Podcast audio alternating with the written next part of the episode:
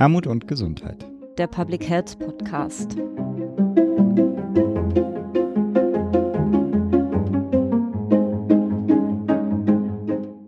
Herzlich willkommen zur 20. Episode des Podcasts Armut und Gesundheit, der Public Health Podcast. Wir haben also heute Geburtstag, 20 werden wir. Herzlichen Glückwunsch, lieber Philipp. Und herzlichen Glückwunsch auch, liebes Kongressteam. Aber nicht nur aufgrund dieses Geburtstags ist dieser Podcast heute besonders, sondern auch, weil wir wieder tolle Gäste haben. Denn wir sitzen wieder in einer neuen Konstellation zusammen. Für das Kongressteam ist heute mein Kollege Julian Bollmann mit dabei. Hallo, lieber Julian. Hallo. Und ich, mein Name ist Maren Janella und ich habe ihn schon benannt, unser Mitpodcaster Philipp Schunke. Hallo, lieber Philipp. Salut allerseits. Und wie gesagt, wir haben großartige Gäste, die ich Ihnen gern vorstellen möchte. Und zwar sind das die Eröffnungsrednerin des Kongresses Armut und Gesundheit im März, der ja leider Corona-bedingt abgesagt werden musste. Und das ist zum einen Bettina Schmidt. Frau Schmidt ist Professorin am Fachbereich Soziale Arbeit, Bildung und Diakonie an der Evangelischen Hochschule Rheinland-Westfalen-Lippe in Bochum. Herzlich willkommen nun in diesem Format, liebe Frau Schmidt. Hallo. Und das ist zum anderen Christoph Budderwegge. Herr Budderwegge war bis zum Jahr 2016 Professor für Politikwissenschaften an der Uni Köln. Herzlich willkommen auch an Sie, lieber Christoph Budderwegge. Ja, hallo. Ja, willkommen auch von meiner Seite. Wir wollen gerne mit einer ersten persönlichen Frage in dieses auch sehr persönliche Format starten. Liebe Frau Schmidt, was hat Sie dazu bewogen, sich im Feld der soziallagenbezogenen Gesundheitsförderung und Prävention zu engagieren? Ich hatte so nach einigen Jahren den Eindruck, äh, dass ich mich in so einer Art Filterblase bewege. Also aus forschungstechnischer Sicht war immer klar, man soll sich gesund ernähren, man soll sich regelmäßig bewegen, man soll nicht rauchen, keine Drogen nehmen und Entspannungsübungen machen. Auch in meinem Freundeskreis war das Usus, das gut zu finden und das auch zu tun.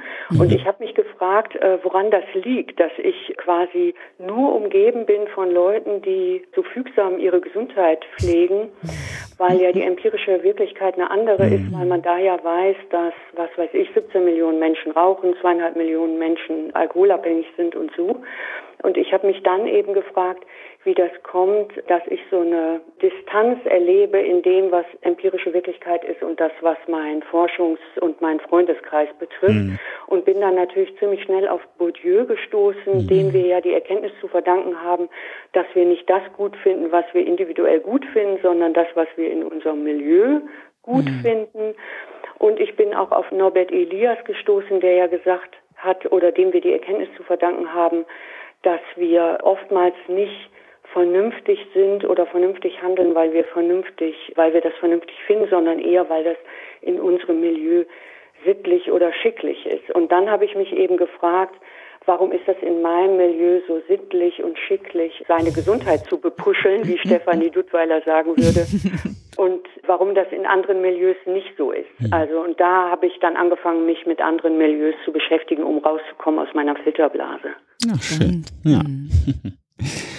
Herzlichen Dank für diesen persönlichen Einblick. Auch Herr Butterweger an Sie eine persönliche Frage zum Einstieg. Was hat Sie dazu bewogen, sich dem Handlungsfeld der Armut zuzuwenden?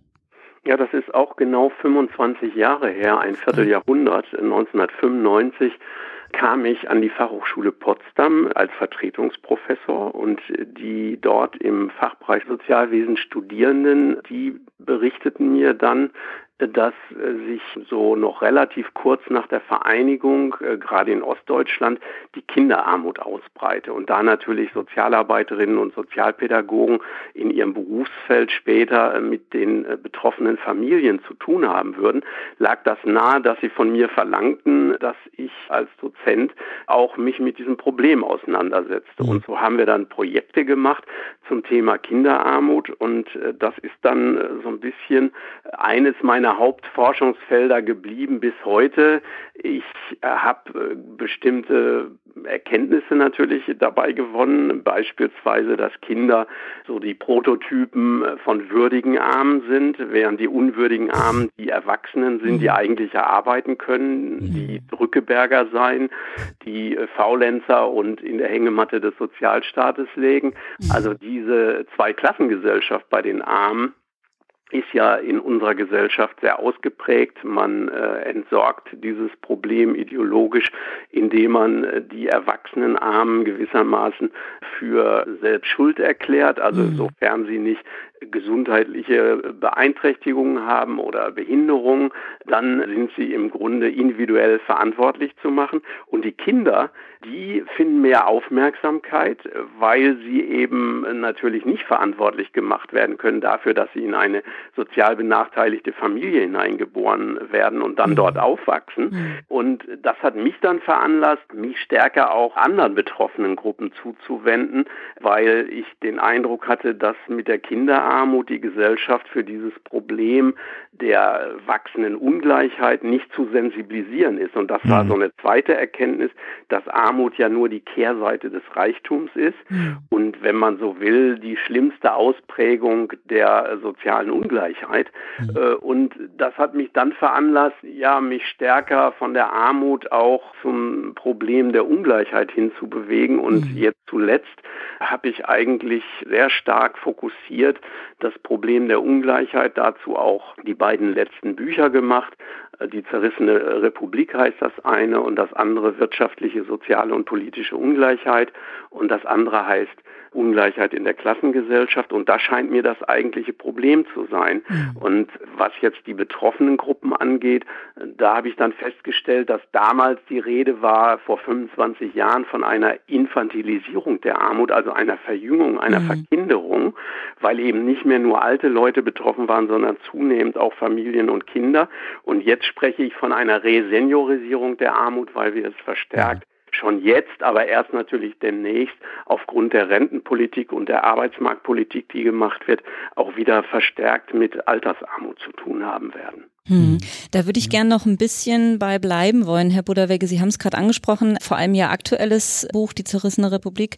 Da fordern Sie letztendlich, so hat äh, Udo Brandes in einer Rezension mal geschrieben, die Umkehr der neoliberalen Politik der letzten Jahrzehnte. So ein paar Stichpunkte haben Sie gerade schon genannt. Könnten Sie das noch mal ein bisschen ausführen? Was sind da Ihre aktuellen Befunde? Wo stehen wir mit ja, Blick auf Armutslagen man, in Deutschland? Wenn man die Ursachen der Ungleichheit erforscht, dann stößt man natürlich im Grunde auf äh, zweierlei. Einmal ist eine kapitalistische Gesellschaft immer insofern äh, von sozioökonomischer Ungleichheit begleitet, als die einen die Produktionsmittel besitzen, eine kleine Minderheit, denen gehören die Fabriken, denen gehören aber auch die Banken und Versicherungen und auf der anderen Seite eine große Mehrheit, die lohnabhängig ist, die also auf dem Arbeitsmarkt im Grunde zusehen muss, dass sie da ihre Arbeitskraft verkaufen kann, was natürlich vielen gerade mit gesundheitlichen Beeinträchtigungen nicht gelingt und auch regional häufig sehr schwierig ist. Diese äh, Ungleichheit ist dem Kapitalismus immanent und äh, zeichnet jetzt negativ alle kapitalistischen Gesellschaften aus. Äh, aber es gibt natürlich einen zweiten äh, Grund dafür, dass in den vergangenen Jahren und Jahrzehnten in Deutschland wie auch in anderen Ländern die Ungleichheit zugenommen hat. Und das ist für mich der Neoliberalismus, worunter mhm. ich verstehe eine ja zunächst mal Wirtschaftstheorie, die sehr stark auf den Markt statt auf den Staat orientiert, die aber auch dann zu einer Sozialphilosophie, zu einer Weltanschauung, ich würde auch sagen, zu einer politischen Zivilreligion geworden ist, weil sie im Grunde alle Poren unserer Gesellschaft durchdringt. Alle streben danach, sich selber zu vermarkten, möglichst betriebswirtschaftlich effizient zu sein. Alle, auch zum Beispiel soziale Einrichtungen oder äh, Krankenhäuser, äh, müssen heute profitabel, müssen äh, entsprechend mhm. ökonomisch, betriebswirtschaftlich, rational wirtschaften. Und das ist also gewissermaßen die Philosophie, die unsere heutige kapitalistische Gesellschaft beherrscht. Deswegen äh, muss man äh, die Verstärkung der Ungleichheit sehr stark in diesem Zusammenhang sehen. Und das ist für mich äh, der Ansatzpunkt, auch eine Kritik des Neoliberalismus für unbedingt erforderlich zu halten, wenn man verstehen will, warum unsere Gesellschaft so stark zerfällt, die Kluft zwischen Arm und Reich zunimmt, gerade beim Vermögen, wo jetzt neue Ergebnisse von Forschungen des DEW, des Deutschen Instituts für mhm. Wirtschaftsforschung, Wirtschaftsforschung ja sagen, dass zwei Drittel des gesamten Reichtums auf die reichsten zehn Prozent entfallen. Mhm. Das reichste Prozent hat immer noch ein Drittel und das reichste Promille sogar noch 20 Prozent des gesamten Vermögens der Gesellschaft. 45 sehr, sehr reiche Unternehmerfamilien besitzen so viel äh, wie die ärmere Hälfte mhm. der Bevölkerung, also über 40 Millionen Menschen. Äh, das zeigt, wie stark unsere Gesellschaft sozial verklüftet ist. Und das hat natürlich Auswirkungen in allen Lebensbereichen, unter anderem dann natürlich auch auf die Gesundheit. Mhm. Genau, und genau für diesen Bereich Gesundheit, Frau Schmidt, würde ich Sie mal fragen wollen, die Befunde, die Herr Budderwegge gerade vorgetragen hat, was davon lässt sich übertragen auf den Gesundheitsbereich, beziehungsweise was sind da Ihre Befunde? Ich hatte in Vorbereitung auf den Podcast auch nochmal in Ihre Präsentation geguckt, die ja schon fertig war für den Kongress äh, Armut und Gesundheit und die Sie dann leider nicht halten konnten, die, die ja auch nochmal sehr dezidiert auf die aktuelle Evidenz äh, eingegangen wäre. Also der Befund quasi, dass wir eine ausgeprägte sozial bedingte Ungleichheit in Gesundheitschancen haben, das ist ja so, so evident wie, wie wenig anderes. Teilen Sie die Befunde von Herrn Budderwegge beziehungsweise haben Sie eigene und wie lässt sich das auf den Gesundheitsbereich übertragen? Also nicht nur ich, sondern ich glaube, alle Gesundheitsexperten, die sich mit Armut und Gesundheit beschäftigen, teilen die Diagnose von Christoph Butterwegge. Und die Covid-19-Pandemie hat ja jetzt nochmal sehr deutlich gemacht, wo es krankt im Gesundheitswesen. Also wenn ich jetzt den Gesundheitssektor mal ganz grob unterteile in den kurativen und in den mhm. präventiven Sektor, dann zeigt sich ja in der Covid-Krise sehr deutlich, dass was ich schon wirklich vor 25 Jahren in meinem Studium gelernt habe, äh, dass das Gesundheitswesen keine Qualitätssteigerung erlebt durch die Orientierung entlang der ökonomischen Kriterien, mhm. Wettbewerb und Privatisierung. Mhm. Also das ist für die Patienten, hat nicht zu einer substanziellen Qualitätssteigerung geführt. Wir mhm. sehen, der öffentliche Gesundheitsdienst, auch das habe ich vor 25 Jahren im Studium gelernt, der öffentliche Gesundheitsdienst ist vollkommen unterausgestattet. Also da mhm. besteht mhm. so viel Potenzial, dass wir nicht erschließen, dass in Krankenhäusern und Altenheimen es vor allem nicht nur, aber vor allem an Pflegepersonal fehlt, ist auch wirklich seit Jahrzehnten bekannt. Mhm. Dass die pharmazeutische Industrie immer noch unterreguliert ist, ist ein großes Ärgernis für Gesundheitsexperten und dass es immer noch keine Bürgerversicherung gibt, mhm. immer noch eine Trennung der privat- und gesetzlichen Versicherung, die natürlich sehr viel Geld ins System spulen würde, wenn die reichen, wohlhabenden, die alle in einer Privatversicherung sind und gesund sind, in die Bürgerversicherung eintreten müssten. Also das ist wirklich seit 20 Jahren bekannt und ist eine Folge der neoliberalen Steuerung des Gesundheitswesens, dass man versucht zu steuern, wie die Autoindustrie. Das funktioniert aber eben im Gesundheitswesen nicht. Also Marktversagen wären da so Stichworte.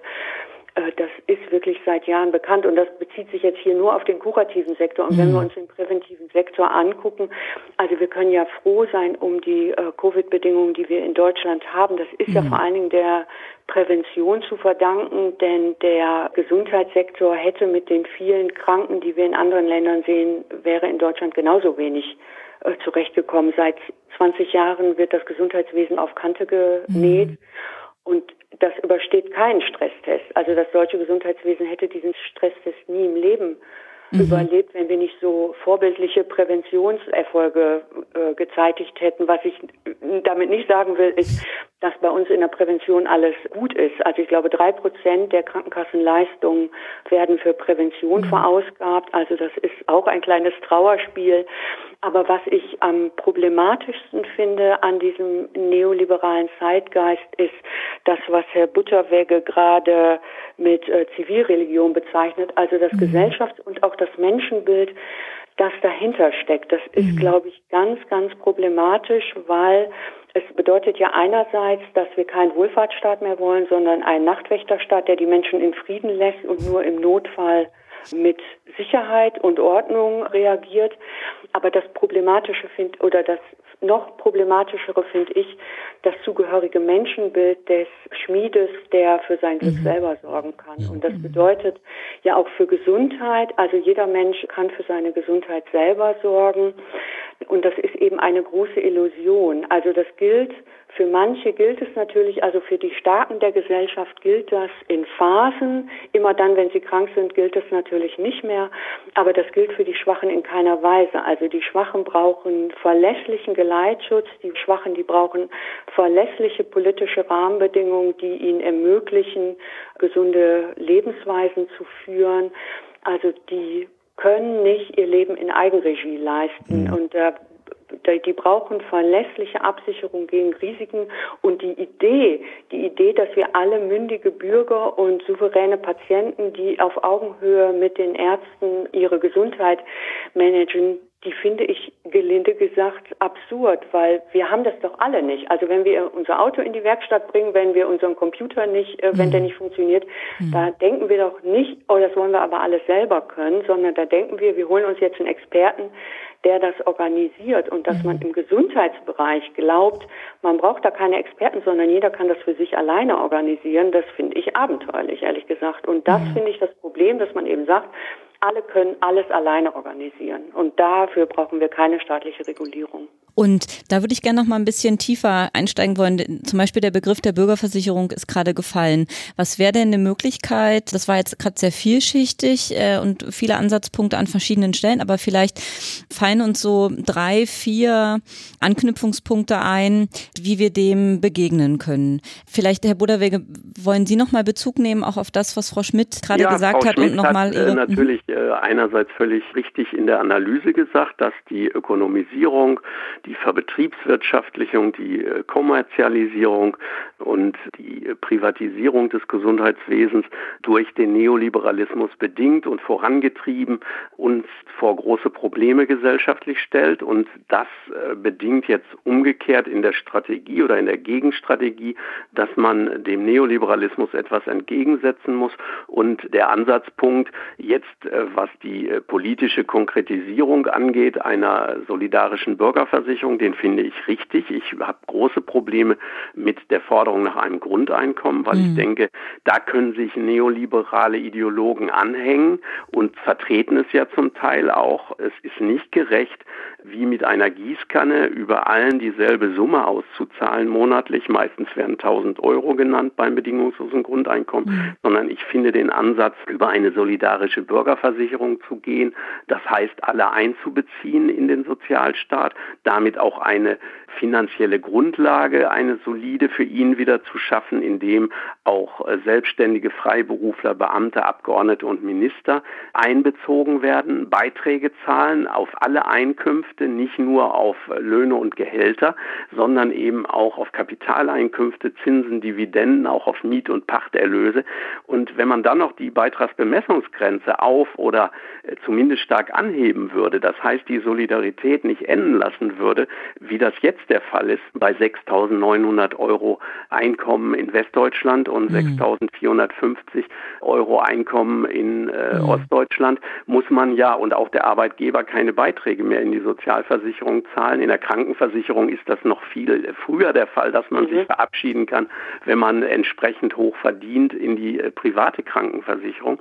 Wenn man das äh, ändern würde und dann in diese solidarische Bürgerversicherung eingliedern würde, eine äh, soziale Grundsicherung, die den Namen im Unterschied zu Hartz IV auch wirklich verdient, also die armutsfest ist, die auch bedarfsgerecht ist und repressionsfrei, das heißt ohne Sanktionen auskommt, dann hätte man einen inklusiven Sozialstaat, wie ich es nenne, der natürlich dann auch diejenigen Menschen auffangen könnte, die eben nicht zu den ökonomisch Starken gehören, die übrigens häufig sozial durchaus stark sind, weil sie äh, sich eben kümmern, weil sie auch äh, Solidarität mhm. untereinander praktizieren, äh, was eben in einer neoliberalen Gesellschaft überhaupt nicht angesagt ist, weil da ist ja das Motto, wenn jeder für sich selbst sorgt, sind alle versorgt und wenn jeder an sich selbst denkt, ist dann alle gedacht. Das ist im Grunde die entscheidende Auseinandersetzung in der Gesellschaft. Will man Probleme gesellschaftlich lösen oder will man sie äh, privatwirtschaftlich mhm. lösen? Mhm. Und deswegen müssen wir, finde ich, äh, den Neoliberalismus angreifen in der geistigen, ideologischen, politischen mhm. Auseinandersetzung, indem wir wieder äh, das Prinzip der Solidarität hochhalten. Und das muss eben natürlich auch im Gesundheitswesen entscheidend sein und nicht der Geldbeutel. Ich wollte nochmal an Frau Schmidt weiter überleiten, weil hm, ich hatte ja die schöne Gelegenheit, Sie bei diversen Veranstaltungen schon äh, zu erleben. Und da ist eine, ein Aspekt, den Sie immer, den Sie gerade auch genannt haben und den Sie auch auf diesen Veranstaltungen immer sehr ausgeführt haben, genau dieses Menschenbild, was quasi dahinter steht, warum wir so mit Menschen, die in sozial benachteiligten Strukturen leben, umgehen und warum unsere Haltung quasi auf sie so ist, wie sie ist. Und Herr Budderwegger hatte vorhin den Unterschied gemacht, dass im Bereich der Kinderarmut man quasi die Gelegenheit hat, da so ein bisschen von abzuweichen, weil man Kindern nicht unterstellt, dass sie selbst schon verantwortlich gemacht werden können oder verantwortlich sind für diese Strukturen. Was wäre denn aus Ihrer Sicht da ein Anknüpfungspunkt? Ähm, ich fand das eine, eine, eine spannende Gegenüberstellung und vielleicht können wir für die Bereiche Gesundheitsförderung, Prävention da so ein bisschen was überführen, auch auf die Erwachsenengeneration. Aber was wäre da aus Ihrer Sicht nötig? Also ich glaube, ein Kernproblem der Gesundheitsprofis ist die sogenannte In-Group-Projektion. Also dass wir Gesundheitsprofis glauben, das, was wir für wünschenswert und normal halten, sei typisch. Also ich glaube, dass wir dem Gedanken anhängen, also ich komme nochmal zurück zu meiner Filterblase, mhm. also dass wir dem Gedanken anhängen, dass es den Menschen Spaß macht, sich gesund zu ernähren, dass es den Menschen Spaß macht, sich regelmäßig zu bewegen, dass es den Menschen Spaß macht, in Wellnessurlaube zu fahren und dass man wenn nicht, wenn es ihnen keinen Spaß macht, dass man die aber auf jeden Fall dazu bekommen kann, dass es ihnen Spaß macht. Und ich glaube, wir gehen da sehr von uns aus, sehr von unserem Milieu aus und erreichen damit andere Menschen, die andere Vorstellungen von Spaß haben, die andere Interessen haben, die andere Bedürfnisse haben, erreichen wir überhaupt nicht. Und das führt eben zu dieser Gap, mhm. dass wir eben Angebote machen, die an den Menschen völlig vorbeigehen, weil die eben ihre Gesundheit nicht gerne bepuscheln, sondern ihre Gesundheit möglichst gerne ignorieren, solange sie nicht malade sind. Und das ist, glaube ich, ein großes Problem. Also ich glaube, wir müssen ich sehe im Moment keinen, äh, keinen hilfreichen Weg, eine Differenzierung zu machen zwischen den würdigen und den unwürdigen mhm, Gesunden, mhm. weil aus meiner Sicht gibt es nur noch die unwürdigen Ungesunden. Also weil man ja im Grunde durch dieses Menschenbild, des jeder ist seines gesundes Schmiedes, findet man ja in der Vergangenheit für jede Krankheit eine äh, mhm. Zuständigkeit. Also ganz egal, ich habe mir mal zum Beispiel Interviews mit Brustkrebspatientinnen angesehen mhm. und da wird in qualitativen Interviews zum Beispiel sehr deutlich, dass die zum Beispiel sagen, ja, es wurde ja auch mal in gewisser Weise Zeit, dass ich äh, bestraft werde für meine äh, wow. Sündige, in Anführungsstrichen, mhm. Lebensführung. Und den meisten von uns wird es ja so gehen, dass mhm. wir, wenn wir erkältet sind, äh, dann denken, ja, wir waren aber zu warm oder zu kalt angezogen, wir haben äh, zu mhm. viel gearbeitet oder zu wenig gearbeitet, zu viel geschlafen, zu wenig geschlafen. Mhm. Also man mhm. findet ja in der Vergangenheit einen wahnsinnigen Schrottplatz an verantwortlichen Ursachen dafür, dass wir heute krank geworden sind. Und das führt eben dazu, dass es, glaube ich, sowas wie würdige, ungesunde gar nicht mehr gibt, weil man eben immer sozusagen in der Vergangenheit ja immer verantwortlich gemacht werden kann für alles.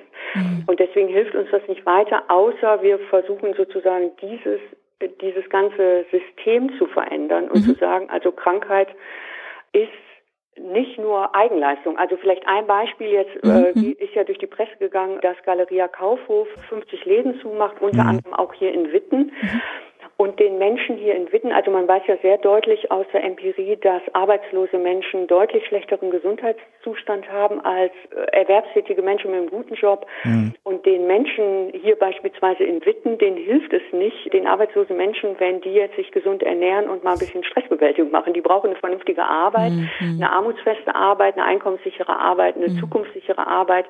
Und die brauchen was anderes als den Hinweis, dass sie sich aber auch schlecht ernährt haben und äh, zu lange oder zu wenig geschlafen haben. Mhm.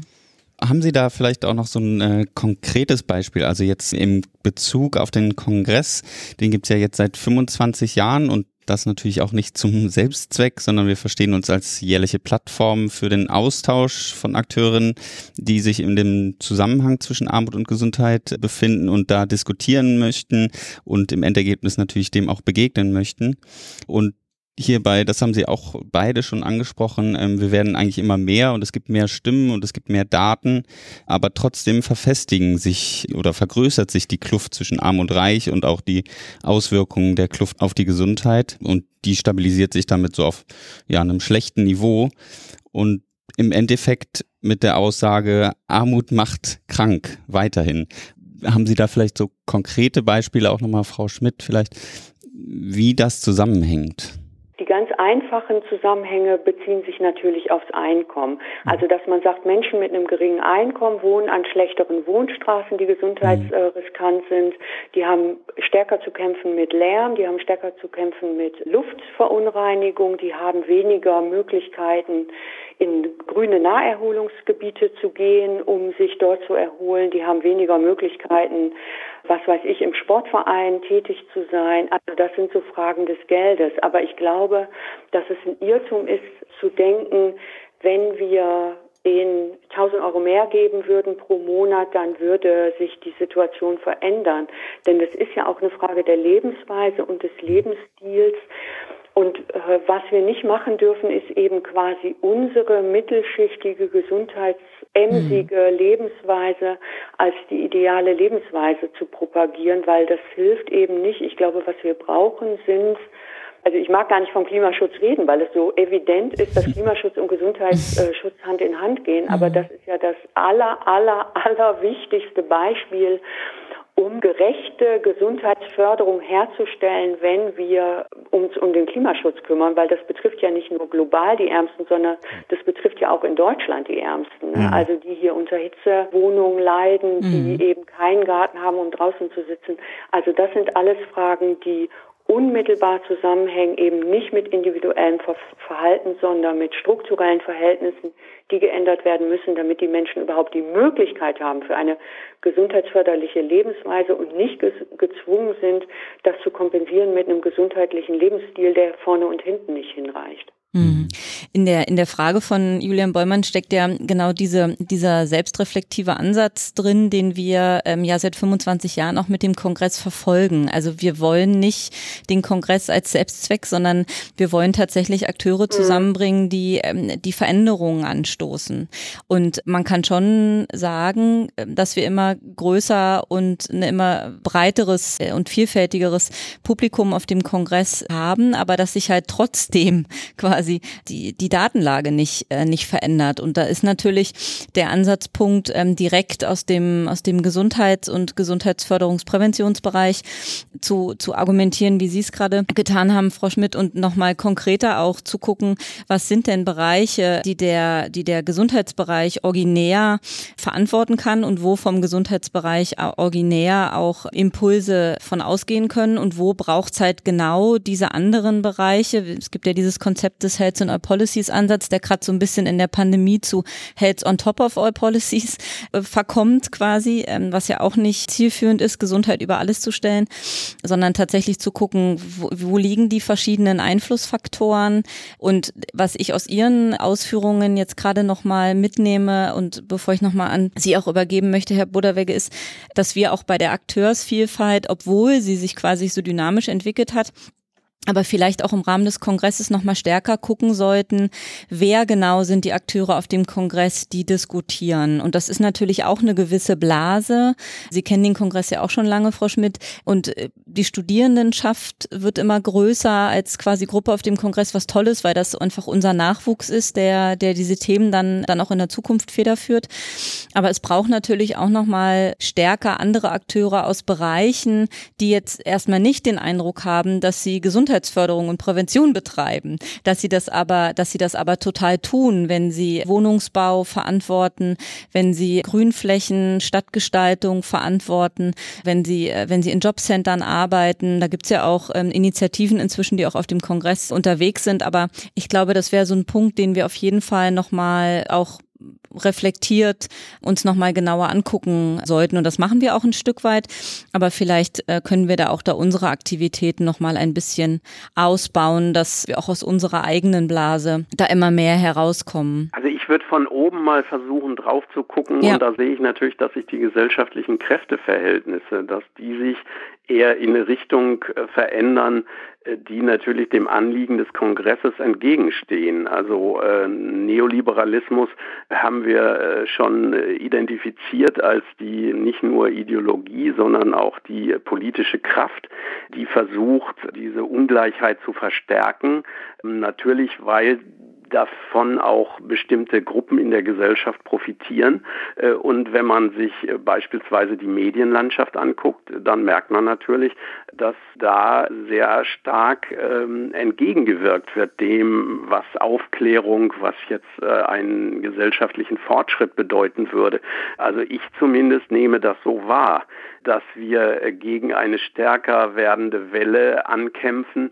Zwar wir werden möglicherweise auch stärker und Gegenkräfte und Kritiker der neoliberalen Entwicklung, aber der ist ja trotz der Finanzkrise 2007, 2008 jetzt nicht verschwunden. Und äh, der äh, hat natürlich denke ich, auch äh, trotz der Erfahrungen der Covid-19-Pandemie äh, immer noch Oberwasser. Die Pandemie, denke ich, hat eigentlich gezeigt, dass man einen starken Sozialstaat braucht, dass man ein öffentliches Gesundheitswesen braucht, was so mhm. eine Pandemie auch in den Griff bekommen kann und dass die Menschen selber schutzlos ausgeliefert sind einem Virus, wenn sie nicht entsprechend dann auch von einem Sozialstaat aufgefangen werden, finanziell beispielsweise über Kurzarbeitergeld, äh, über Finanzhilfen, über äh, entsprechende Kredite. Da hat sich gezeigt, dass äh, dieses Motto des Neoliberalismus privat vor Staat nicht trägt, mhm. sondern im Grunde haben unsere Argumente da in der Pandemie eigentlich Auftrieb bekommen. Aber gleichzeitig sind natürlich die äh, Interessen von mächtigen Gruppen in der Gesellschaft anders gerichtet und die äh, lassen sich natürlich äh, nicht so einfach, auch nicht durch große Kongresse zurückdrängen. Also darin würde ich den Grund sehen, warum, äh, so klang das bei Ihnen so ein bisschen an, Frau Janella, mhm. warum trotz dieser Ihrer erfolgreichen Arbeit ja kein Durchbruch erzielt worden ist äh, und möglicherweise auch in Kürze äh, nicht mhm. erzielt werden wird. Man muss sich klar sein, dass wir da es mit äh, starken Gegnern zu tun haben. Mhm. Das heißt aber nicht, dass man resignieren müsste, sondern ich finde, aus der Pandemie kann man auch bestimmte Argumente für uns ziehen. Zum Beispiel ist ja durch Covid-19 klar geworden, dass die Ungleichheit äh, wie in einem Brennglas äh, offen zutage trat. Also diejenigen, äh, die eben in der Villa wohnen und einen großen Garten haben und auch die entsprechenden finanziellen Möglichkeiten. Die konnten natürlich mit dem Lockdown der Schulen und der Kitas leichter umgehen und ihre Kinder selber betreuen und im Homeoffice tätig sein, wenn man eben am Bildschirm tätig war statt äh, als Straßenarbeiter. Da sind ja die Ungleichheiten in der Gesellschaft, die sind ja deutlich zutage getreten und sie sind nicht nur deutlich zutage getreten, sondern äh, sie haben sich auch verschärft. Mhm. Äh, diejenigen, die zum Beispiel als äh, Wohnungs- oder Obdachlose gar nicht zu Hause bleiben konnten, mhm. denen vielleicht sogar die Passanten fehlten, wenn sie Straßenzeitungen verkaufen wollten mhm. oder betteln mussten. Mhm. Die sind äh, im Grunde noch mehr verelendet äh, auf der einen Seite und auf der anderen Seite sind diejenigen, die sehr reich sind, noch reicher geworden. Diejenigen, denen zum Beispiel mhm. die Lebensmitteldiscount-Ketten gehören, die äh, Lidl und Aldi-Besitzer, der Eigentümer von Lidl und von Kaufland, äh, Dieter Schwarz, war schon vor der Pandemie mit 41,5 Milliarden Euro Privatvermögen der reichste Mann Deutschlands. Mhm. Und wenn jetzt mhm. in der Pandemie mehr Familien beim Lebensmitteldiscounter kaufen mussten, um zu sparen, dann sind diese Familien noch reicher geworden. Das heißt, die soziale Polarisierung hat zugenommen in der Pandemie und das sind eigentlich gute Argumente für uns, aber gleichzeitig bedeutet es natürlich auch reich zu sein und besonders sehr reich zu sein, dass man auch politisch einflussreich ist. Mhm. Äh, und das heißt, diejenigen, die über die entsprechenden finanziellen Möglichkeiten verfügen, äh, die haben natürlich auch ideologisch die Möglichkeit einzuwirken auf die Gesellschaft, Meinungsbildung zu betreiben und damit natürlich neoliberale Ideologie auch zu verbreiten. Mhm. Ich habe das total schön, dass Sie das gerade so ansprechen, Herr Buderwege, weil ich habe damals, als wir den Kongress absagen mussten, ähm, neben dem, dass das für uns als Verein und als Projekt ähm, alles eine große Herausforderung gewesen ist, wie Sie sich vorstellen können, oft gedacht, dieses, wir haben einfach ein Jahr verschenkt. Äh, ein Jahr verschenkt, Inhalte diskutieren zu können auf dem Kongress. Wir waren äh, quasi in den Startlöchern, Sie ja auch, und wollten einfach diskutieren. Und inzwischen denke ich, hat nicht die Corona-Pandemie, wenn wir es, wenn wir es jetzt gut machen, auch Ansatzpunkte, zum Beispiel die, die Sie gerade angesprochen haben, nämlich das unter dem Brennglas sichtbar ist, was vorher schon im Argen lag, was wir für das nächste Jahr eigentlich gut aufgreifen können und in eine Programmatik überführen. Und ich kann schon mal äh, anteasern, dass die Abstract-Lage das auch echt hergibt. Genau dieses Brennglas nochmal nochmal zu verschärfen oder es äh, nochmal die Lupe nochmal schärfer zu stellen und damit nochmal anderen Aufwind auch für dieses Thema insgesamt zu bekommen. Wie, wie schätzen Sie das ein? Ja, ich denke, ähm, dass der Fokus in der Gesellschaft heute nach oder möglicherweise auch wieder vor sogar einer neuen Welle der Pandemie, äh, dass der Fokus sehr viel stärker auf dem Thema Gesundheit liegt und liegen wird.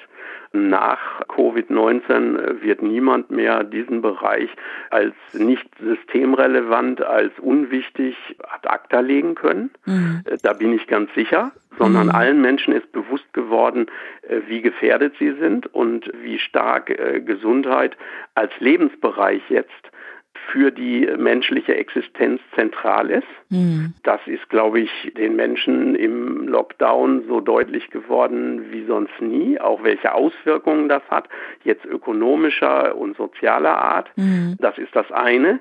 Und das andere ist, dass, glaube ich, auch klar geworden ist, äh, dass ein öffentlicher äh, Gesundheitsdienst äh, nötig mhm. ist, dass ein privatisiertes Gesundheitswesen mit so einer riesigen Herausforderung wie einer solchen Pandemie nicht gut fertig wird. Und dann haben natürlich sofort, so habe ich es wahrgenommen, neoliberale Publizisten darauf hingewiesen, dass in Großbritannien mit dem staatlichen Gesundheitswesen mhm. ja nun auch die Pandemie gewütet hat, aber haben haben natürlich die Neoliberalen da sofort vergessen zu sagen, äh, dass der National Health Service eben kaputt gespart worden ist von Konservativen und Neoliberalen und deswegen unter große Schwierigkeiten und unter Druck geraten ist. Aber ganz klar geworden ist, glaube ich, für viele Menschen, dass ein ausgebauter und großzügiger Sozialstaat mit einem effizienten Gesundheitswesen äh, in öffentlicher Hand, dass das am ehesten äh, etwas ist, was sie schützen kann. Mhm. Äh, in mhm. einer äh, pandemischen Ausnahmesituation wie Covid-19. Mhm. Und deswegen glaube ich, äh, dass man da gute Ansatzpunkte findet, um gegen Privatisierung, gegen Ökonomisierung und Kommerzialisierung der Gesundheit auch anzugehen und dass es klar ist, dass eine soziale, eine Gesundheits- und Bildungsinfrastruktur vorhanden sein muss, äh, damit Menschen äh, mit so einer Situation fertig werden. Also das sind für uns eigentlich Punkte, wo ich sagen würde, ein, der nächste Kongress kann sich mit mehr Argumenten äh, wappnen in der gesellschaftlichen Auseinandersetzung, die es auch weiterhin geben wird. Und genau mit diesen Argumenten, Frau Schmidt, würde ich Sie auch noch mal fragen wollen, was würden Sie sich wünschen? Quasi, wie, wie machen wir es am besten aus der, aus der Situation jetzt, dass für uns ich finde diesen Begriff Beste in dem Zusammenhang nicht ganz so passend, aber mir fällt gerade kein besserer ein, die Situation zu nutzen, um nachhaltig Strukturen aufzubauen, die, die zukünftig anders tragen und vielleicht wirklich uns in zehn Jahren vor eine andere Situation stellen, was sozial bedingte Ungleichheiten in Gesundheitschancen betrifft, als wir heute dastehen. Ich glaube auch, dass die Covid-Pandemie einen Erkenntnisgewinn befördert hat, der heißt, wir brauchen äh, ein verlässliches, starkes Gesundheitswesen oder einen verlässlichen, starken Wohlfahrtsstaat. Aber ich bin skeptisch, ob daraus die not nötigen Handlungsschritte erfolgen. Denn also beispielsweise ist es ja nicht durchgekommen, dass die Krankenschwestern in den Krankenhäusern den Zuschuss erhalten. Also mhm. Altenpflegerinnen erhalten jetzt den Zuschuss, die Krankenschwestern nicht. Ich habe letztens einen Presseclub gehört, mhm. da hat ein Journalist die These vertreten, dass es jetzt auf keinen Fall äh, an der Zeit wäre, den Sozialstaat oder das Gesundheitswesen finanziell aufzuwerten, denn jetzt müssen wir so viel Geld ausgeben, um die Wirtschaft zu retten, dass auf keinen Fall mehr Geld übrig, ja, übrig bleibt mhm. für den Sozialstaat. Ich war ehrlich gesagt sehr, sehr erstaunt, weil ich, also ich hätte mir mhm. diesen Gedanken niemals vorstellen können, aber ich habe mir auch nicht vorstellen können, dass sich das jemand überhaupt öffentlich mhm. zu sagen wagt. Also ich war mhm. so erstaunt und das ist bestimmt sechs Wochen her, mhm. wo alle Leute noch gesagt haben, oh, unser Gesundheitswesen krankt und der hat also wirklich sehr deutlich gesagt, dass er das zwar sieht, aber die Lufthansa wichtiger sei. Mhm. Also jetzt mal sehr mhm. verkürzt gesagt, so hat es nicht gesagt. Ne? Mhm. Und da, was ich bedauerlich finde an dem ausgefallenen Kongress, ist diese Gender-Frage. Mhm. Also die mhm. finde ich besonders bedauerlich, weil mhm. also das, was ich gar nicht so wichtig finde oder das sozusagen, was öffentlich sehr breit diskutiert wird, ist ja, dass äh, die Covid-Krise auch eine Frauenkrise mhm. war, ne, dass die Frauen für Homeoffice zuständig waren und für Homeschooling, also nicht für Homeoffice, aber für Homeschooling, dass die Frauen die sind, die in den systemrelevanten Berufen arbeiten. Mhm. Aber was ich viel interessanter interessanter finde und was ich finde, was noch gar nicht öffentlich diskutiert wird so breit, ist, dass es ja auch vor allem die Frauen sind, die eher pro Regulierung sind. Also wenn man Befragung macht, zum Beispiel zu Tempolimit 100 auf Autobahn oder zu Masernimpflicht oder damals zum Veggie Day mhm. und jetzt auch zur Covid-Pandemie, dann zeigen sich eigentlich, dass es die Frauen sind, die für eine Regulierung sind, dass Frauen mehr Vertrauen haben in, in die staatliche Regulierung. Also es gibt jetzt eine, habe ich jetzt gestern extra nochmal nachgeguckt, es gibt eine Studie von Max Planck Gesellschaft, nicht repräsentativ, so eine Online-Befragung in sieben Ländern. Und auch da sind es die Frauen, die eher die Masken tragen, die sich häufiger die Hände waschen, also die total viel mehr damit anfangen, können mit staatlichen Regulierungen oder sozusagen solidarischen, solidarischen mhm. Leistungen zur Gesundheitsförderung äh, für alle Menschen. Also sich Hände zu waschen, dient ja auch den Nachbarn, äh, die alt mhm. sind und mhm. äh, mhm. verletzlich. Und das finde ich besonders bedauerlich, weil das, was Christoph Butterwegge ja gerade äh, zu Recht gesagt hat, dass die Lobbyisten mhm. so stark sind und dass die Armut- und Gesundheitstagung mit ihren 2000 oder mehr Besuchern dagegen kaum ankommt, ist, glaube ich, auch eine Genderfrage, weil die Lobbyisten, das sind nicht alle Geschlechter in unserer mhm. Gesellschaft. Ne? Mhm. Und das ist also das ist wirklich hochproblematisch. Ich habe mich mal eine Zeit beschäftigt mit dem mündigen, äh, mit dem mündigen oder autonomen Selbst mhm. und die philosophische Kritik, die daran kommt, die ist, kommt überwiegend von Philosophinnen. Also die sagen, das entspricht dieses autonome Selbst, das selbstbestimmt sein Leben meistern kann. Das entspricht eher dem männlichen Charakterideal. Man kommt alleine klar. Aber das ist für Frauen weder wünschenswert noch lebbar. Und ich glaube, was wir unbedingt brauchen, ist ein Verständnis dafür, warum das für viele Frauen und für manche Männer leichter ist zu akzeptieren, dass wir eben nicht autonom, sondern heteronom sind und dass wir Geleitschutz brauchen, also sowohl von anderen als auch von, äh, von einem starken Staat, der uns hilft, gesundheitsförderlicher leben zu können. Und das irgendwie mehr rauszukriegen, also das würde ich mir für die Tagung wünschen, dass mhm. wir mhm. diesen Geschlechteraspekt noch mehr im Blick haben, warum mhm. die Männer da mhm. so widerständig sind, sich mal sagen zu lassen, sie sollen eine Maske aufsetzen. Mhm. Wow, also es bleibt tatsächlich, Julian, ein bisschen die Quadratur des Kreises für uns zum einen gegen die Widerstände weiter anzukämpfen, beziehungsweise da eine, eine starke Struktur im Diskurs zu bleiben. Und ähm, ich denke auch, ich äh, habe mich total gefreut, Herr Buderwege, dass das quasi so, äh, dass Sie, dass Sie meinen, meinen Impuls so positiv aufgegriffen haben. Aber ich glaube auch, Frau Schmidt, dass, also es wäre uns auf jeden Fall zu wünschen, dass viel Erkenntnis bleibt für die Zeit nach der Pandemie aber ich glaube, dass wir diese Erkenntnis ganz schön gestalten müssen oder unseren Einfluss ganz schön geltend machen müssen, den wir haben, im Kleinen oder im Großen, damit daraus was bleibt und was folgt. Und ein weiterer quasi nochmal eine weitere Bezugnahme auf meinen Teaser vorhin. Viele Abstracts äh, machen das und versuchen tatsächlich das, was sich durch die Pandemie gezeigt hat, jetzt im Kleinen oder im Größeren in was Regelhaftes zu überführen und wollen das im Rahmen des Kongresses auch diskutieren. Von daher bin ich da ganz guter Dinge, dass wir nicht in dem Stile, wie wir uns das manchmal wünschen würden, aber sukzessive äh, auch im nächsten Jahr wieder zumindest versuchen werden, unseren, unseren Beitrag zu leisten. Also ein Selbstläufer ist natürlich Aufklärung nie, wenn man sich äh, zum Beispiel, was ja häufig als Parallele auch äh, dient äh, zur Covid-19-Pandemie, die Finanzkrise anguckt, dann haben da alle eigentlich gemerkt, dass Spekulation auf den Finanzmärkten hochgefährlich ist, dass die Finanzmärkte eigentlich stärker reguliert werden müssten. Und trotzdem hat der Neoliberalismus sehr schnell wieder Oberwasser bekommen. Also all die Erkenntnisse, die damals auch so so im Alltagsbewusstsein der Menschen war, dass der Markt nicht der große Heilsbringer ist, äh, sondern sie eher in Existenznöte stürzt, gerade in so einer ökonomischen Krisensituation.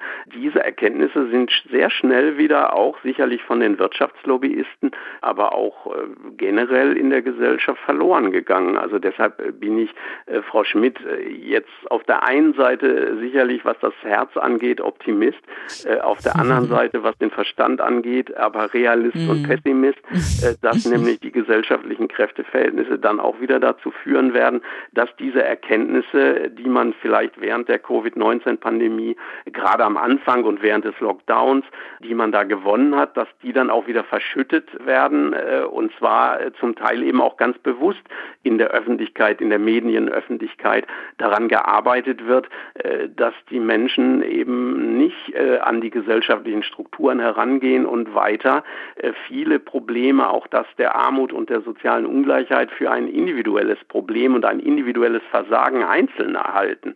Äh, das ist ja im Grunde äh, der, der Versuch, die gesellschaftlichen Machtverhältnisse ähm, in den Hintergrund treten zu lassen und stattdessen das Individuum verantwortlich zu machen, so wie Sie das auch geschildert haben. Mhm. Äh, das wird wieder neuerlich versucht werden. Und ob wir dem erfolgreich begegnen können, das wird sich zeigen. Und das werden natürlich auch künftige Kongresse von Ihnen zeigen müssen. Ja, das nehmen wir auf jeden Fall als Impuls, dass es den Kongress als Plattform zur Öffentlichkeitsarbeit und um die Themen weiter zu diskutieren, dass es den auf jeden Fall weiterhin braucht. Das auf jeden Fall, genau. Und dass wir immer wieder quasi ausbuddeln müssen, was dann wieder im, im Alltag und durch starke Lobbykräfte, wie Sie es formuliert haben, immer wieder verbuddelt wird, das müssen wir, müssen wir leisten. Und da haben wir mit Ihnen ja, deswegen auch heute der Podcast, ja, wirklich starke Kolleginnen und Kollegen, die ja da auch mit uns das zusammen gestalten. Deswegen möchte ich mich zum einen für diesen Podcast heute ähm, herzlich bei Ihnen bedanken, aber auch für Ihr Engagement, das Ganze ganze Jahr hinweg. Das ist einfach nicht hoch genug anzuerkennen, was sie da auch in ihren Bereichen immer wieder auch für dieses Thema leisten. Und viel lieber hätten wir sie natürlich im großen Audimax erlebt und hätten dann ihre Impulse in den Veranstaltungen danach weiter aufgegriffen und hoffen wir, dass wir mit diesem Format einen Beitrag leisten konnten und dass der eine Zuhörer oder die andere Zuhörerin sich nochmal näher auch mit diesen Themen auch auseinandersetzt. Äh, meldet euch gerne bei uns, wenn ihr da Kommentare oder Impulse habt. Da sind wir immer offen und freuen uns. Und ich für meinen Teil kann sagen, dass ich das auf jeden Fall weiter tun werde und möchte herzlich Danke sagen für heute und ja, mich verabschieden. sehr, sehr gerne an. Ich bedanke mich auch bei Ihnen beiden für diese interessanten Einblicke und Meinungen. Die nehmen wir auch gerne weiterhin so mit. Bin auch dankbar für Ihr Engagement seit 25 Jahren. Ne? Ja, das finde ich auch beeindruckend. Danke, danke. Ja, das ist ja auch vielen Vorgängern vom jetzigen Kongressteam zu verdanken. Das geben wir gerne so weiter. Ja, es macht, macht aber auch immer wieder wahnsinnig Spaß. Dann machen Sie es gut, bleiben Sie gesund ja, vor allem. Selbiges. Bis dahin. Bis Tschüss. Dann. Tschüss. Tschüss.